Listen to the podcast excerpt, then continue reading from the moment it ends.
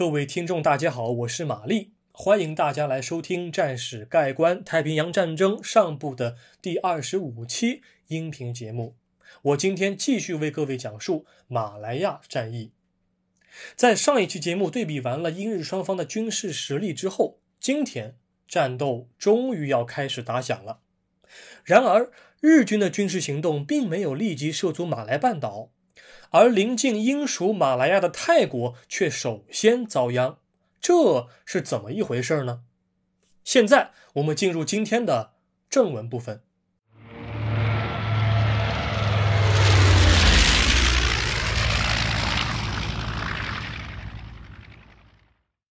日军入侵马来亚，原本判断正确的英军高层错失战机。为了成功入侵马来亚并彻底的站稳脚跟，山下奉文的第二十五军便紧锣密鼓地部署前线部队。他的作战意图并不复杂啊，第五师团从海上登陆哥达巴鲁海滩，一路在马来半岛的东岸向南推进；而第十八师团则从北大年进攻，一路收复槟榔与吉隆坡，走马来半岛的西岸。最终，两个师团的兵力在柔佛州集中，并在预备队充足的情况之下猛攻新加坡。但是，在这些作战计划得到快速准确的实施之前，他必须先对付另一个国家——泰国。此时的泰国到底是什么立场呢？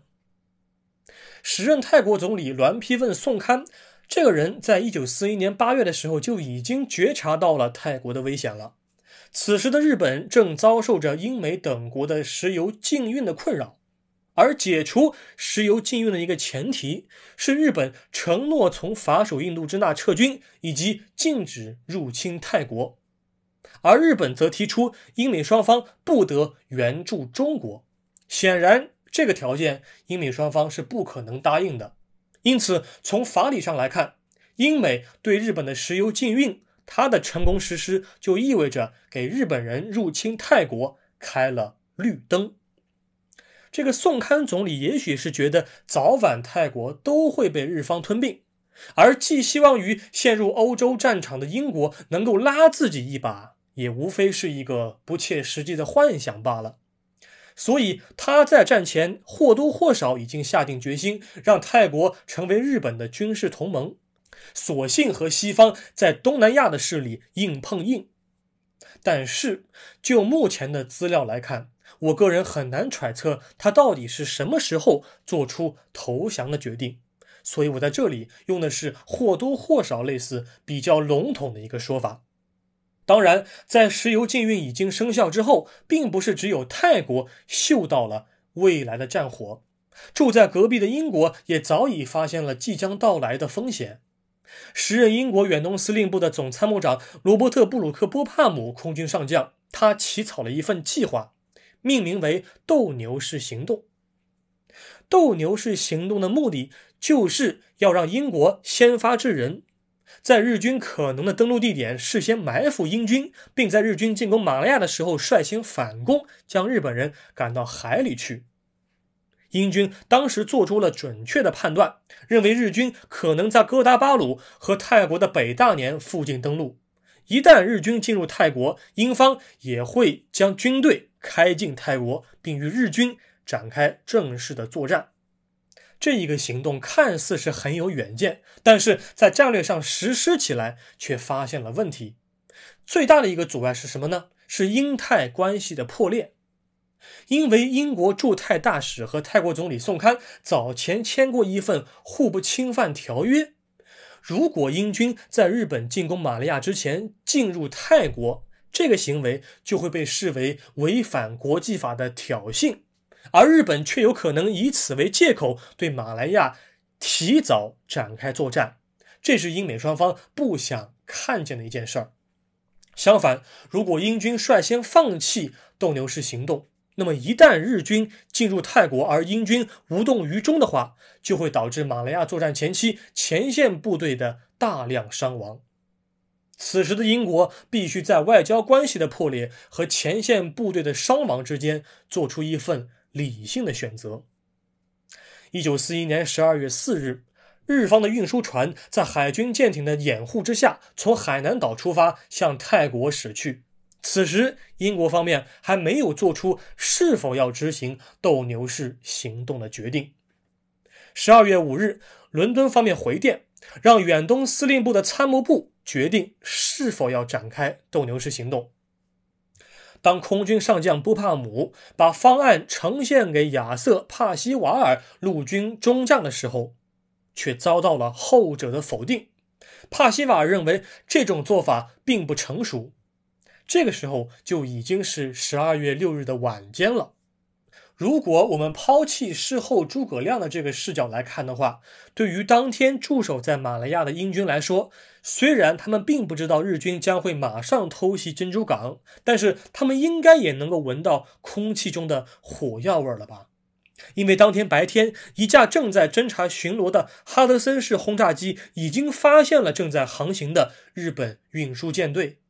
但因为舰队正在公海上航行，因此该轰炸机只能进行跟踪监视，却做不了别的什么事情。一九四一年十二月七日，也就是夏威夷时间一九四一年十二月六日，一架隶属于英国皇家空军的第二零五中队的卡特里娜水上飞机正在执行巡逻任务。他当时从十里达的机场起飞之后，打算对正在南进的日方舰艇编队进行跟踪监视。此时的日军似乎是没了耐性。当天早晨，日本的海军将领小泽治三郎要求日本的运输舰队必须要放飞水上侦察机进行巡逻。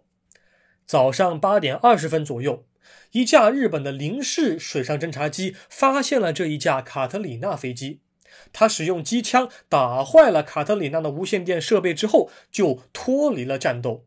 随后，五架一式战斗机在盟军的飞行员电告新加坡之前，就迅速的击落了这一架卡特里娜水上飞机。这个事件是发生在偷袭珍珠港的一天之前。那如果我们在战术层面来细究，到底什么时候打响了太平洋战争的第一枪的话，那么答案。当然是马来亚战役爆发前夕的这一次日本方面的截击行动，但是在战略层面，我还是认为将偷袭珍珠港当做太平洋战争的第一枪是妥当的。但同时，我们还是得注意，太平洋战争并不是美方的独角戏。好，现在继续来说回战斗。一九四一年十二月七日的马来半岛可以说是非常的躁动。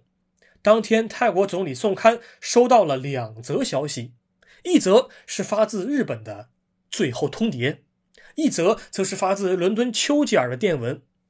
日本的最后通牒告诉泰国总理，他只有两个小时的决策时间来决定泰国的命运，而丘吉尔首相告诉泰国总理，英国人希望看到一个完整独立的泰国。